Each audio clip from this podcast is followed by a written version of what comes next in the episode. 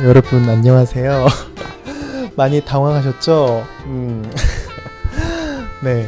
시작부터 너무 그전과 달리 굉장히 경쾌한 그런 음악을 제가 오늘 가지고 왔는데, 음, 사실 오늘 제가 먼저 들려드렸던 그런 음악은 한국 동요 중에 하나인 신데렐라라는 동요였어요.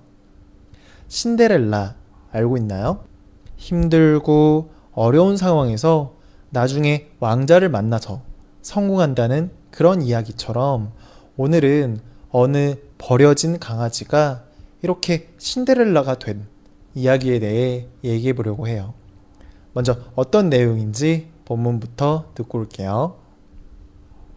동물보호소에서 검은색 털을 가진 개는 입양이 잘 안 된다. 토리도 동물보호소에 온 지 2년이 넘었지만 새로운 가족을 만나지 못했다.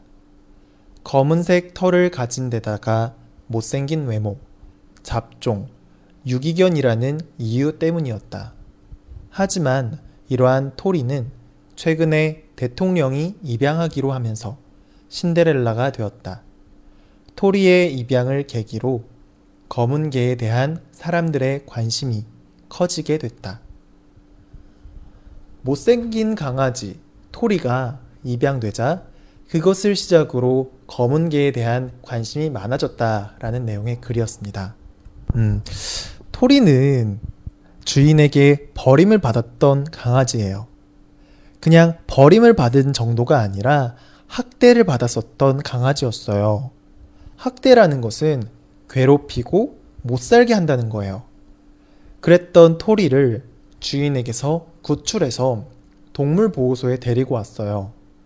그래서 데리고 와서 건강검진을 해봤는데, 어, 심장과 관절에 큰 이상이 있다는 것을 발견했어요. 하지만 다행히도 수의사들과 그 동물보호단체 사람들의 지극 정성으로 인해 몸 건강하게 다 낫게 됐어요. 하지만 문제가 생겼어요. 몸이 건강해졌지만 아무도 토리를 입양하려고 하는 사람이 없었어요. 하루 이틀이면 모를까 2년이 넘게 토리를 데리고 가려고 했던 사람이 아무도 없었어요.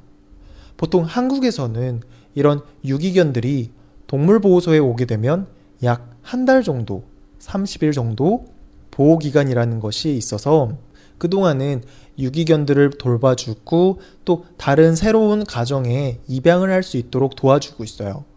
하지만 그 기간을 넘어가면 안락사를 시키게 돼요. 약을 먹여서 죽게 하는 거죠.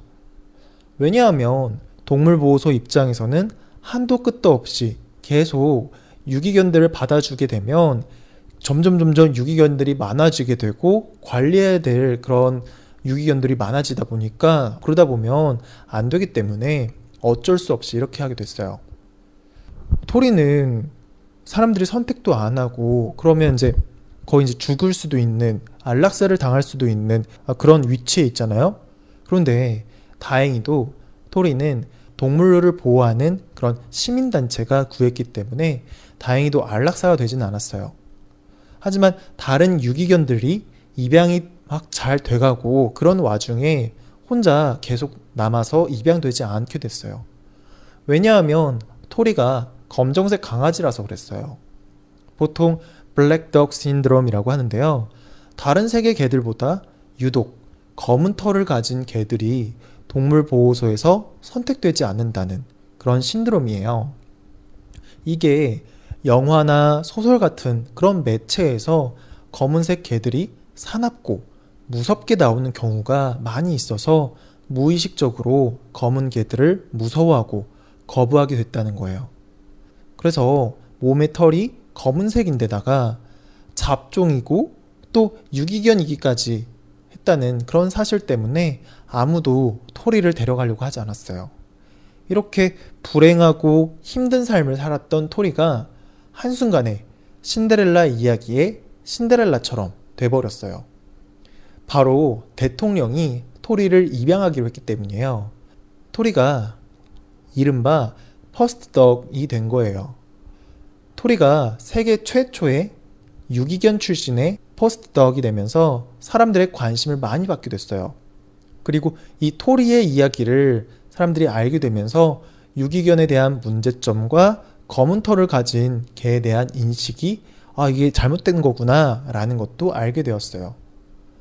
음, 아무도 관심을 가져주지 않았던 버려진 개였던 토리가 한순간에 많은 사람들이 관심을 갖게 되고 또 토리 덕분에 사람들의 인식이 유기견에 대한 인식과 검은 개에 대한 인식이 바뀌게 된 그런 계기가 된 거예요. 네. 여기까지 토리에 대한 이야기 잘 들으셨나요? 어떤 것 같아요? 정말 토리가 신데렐라가 된 것 같나요? 음. 네. 이제 제가 좀 동화 같은 이야기에서 조금 벗어나서 좀 이제 현실적인 이야기를 해드릴게요. 어, 이, 이 토리의 이야기를 듣다 보면 이해가 안 되시는 부분들이 있을 것 같아요. 자, 먼저 first dog이라는 것부터 이야기해 드릴게요.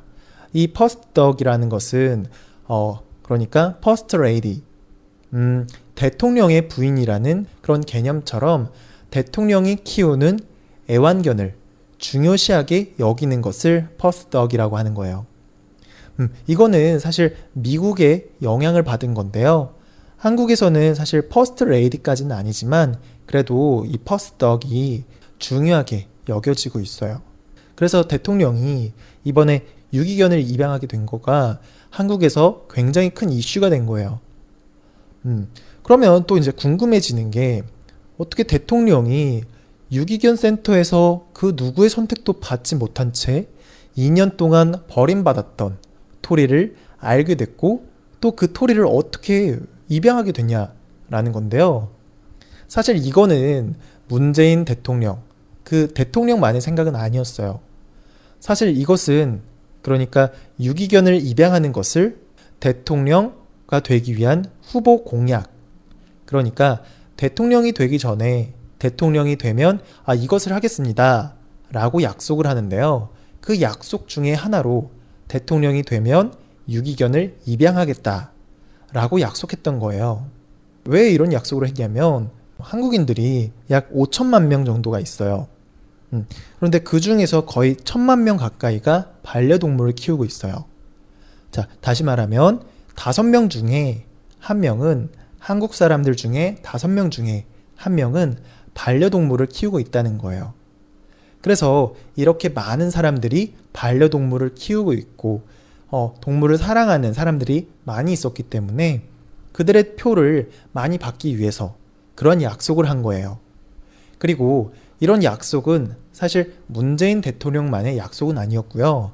당시 대통령 후보였었던 후보들 중 한 명을 제외하고 모든 후보들이 다 유기견을 입양해서 키우겠다라고 약속했었어요. 그리고선 이제 문재인 대통령이 대통령이 되었고 유기견 토리를 데려와서 키우겠다라고 한 거죠. 음, 물론 이게 어, 이런 약속이 정치적인 쇼로 보여질 수도 있어요. 다른 후보가 대통령이 되었다면 똑같이 데려와 키우겠다라고도 이야기했을 수도 있어요. 하지만 문재인 대통령은 이전부터 고양이와 개를 키우고 있었어요.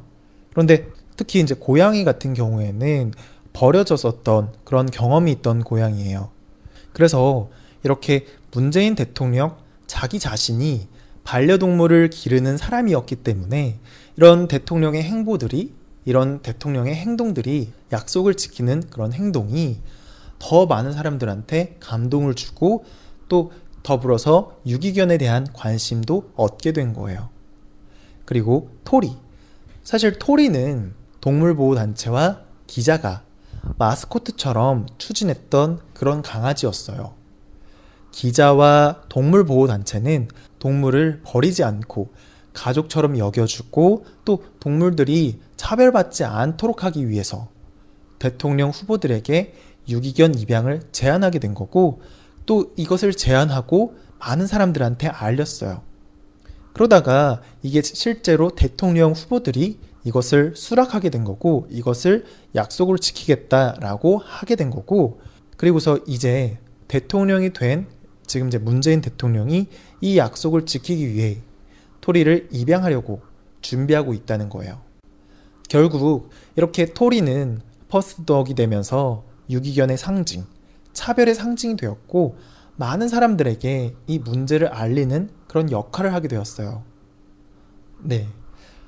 신데렐라 같은 그런 동화 같은 이야기가 사실은 다양한 사람들의 이해관계가 맞닿아서 생긴 그런 이야기였다니, 뭐, 제가, 어떻게 제가 좀 동화 속에 계셨던 여러분들의 어, 순수한 마음을 깨부셔가지고 다치게 한 건 아닌가 좀 우려가 되네요. 네. 어, 현실은 동화가 아니죠. 하지만 이렇게 토리가 입양이 되면서 토리도 행복해지고 대통령도 그 덕을 보고 많은 사람들도 유기견과 검은 개들에 대한 편견에 대해 알게 되었으니 이렇게 모두 모두가 좋아졌으니 동화처럼 이것을 이제 해피엔딩이라고 말을 해도 되지 않을까요? 네. 오늘 내용이 좀 길었어요. 오늘 내용이 좀 길었는데 다시 오늘 내용 정리해보는 시간 가져볼게요. 동물보호소에서 검은색 털을 가진 개는 입양이 잘 안 된다. 토리도 동물보호소에 온 지 2년이 넘었지만 새로운 가족을 만나지 못했다. 검은색 털을 가진 데다가 못생긴 외모, 잡종, 유기견이라는 이유 때문이었다. 하지만 이러한 토리는 최근에 대통령이 입양하기로 하면서 신데렐라가 되었다. 토리의 입양을 계기로 검은 개에 대한 사람들의 관심이 커지게 됐다. 동물보호소에서 검은색 털을 가진 개는 입양이 잘 안 된다. 토리도 동물보호소에 온 지 2년이 넘었지만 새로운 가족을 만나지 못했다. 검은색 털을 가진 데다가 못생긴 외모, 잡종, 유기견이라는 이유 때문이었다. 하지만 이러한 토리는 최근에 대통령이 입양하기로 하면서 신데렐라가 되었다. 토리의 입양을 계기로 검은 개에 대한 사람들의 관심이 커지게 됐다.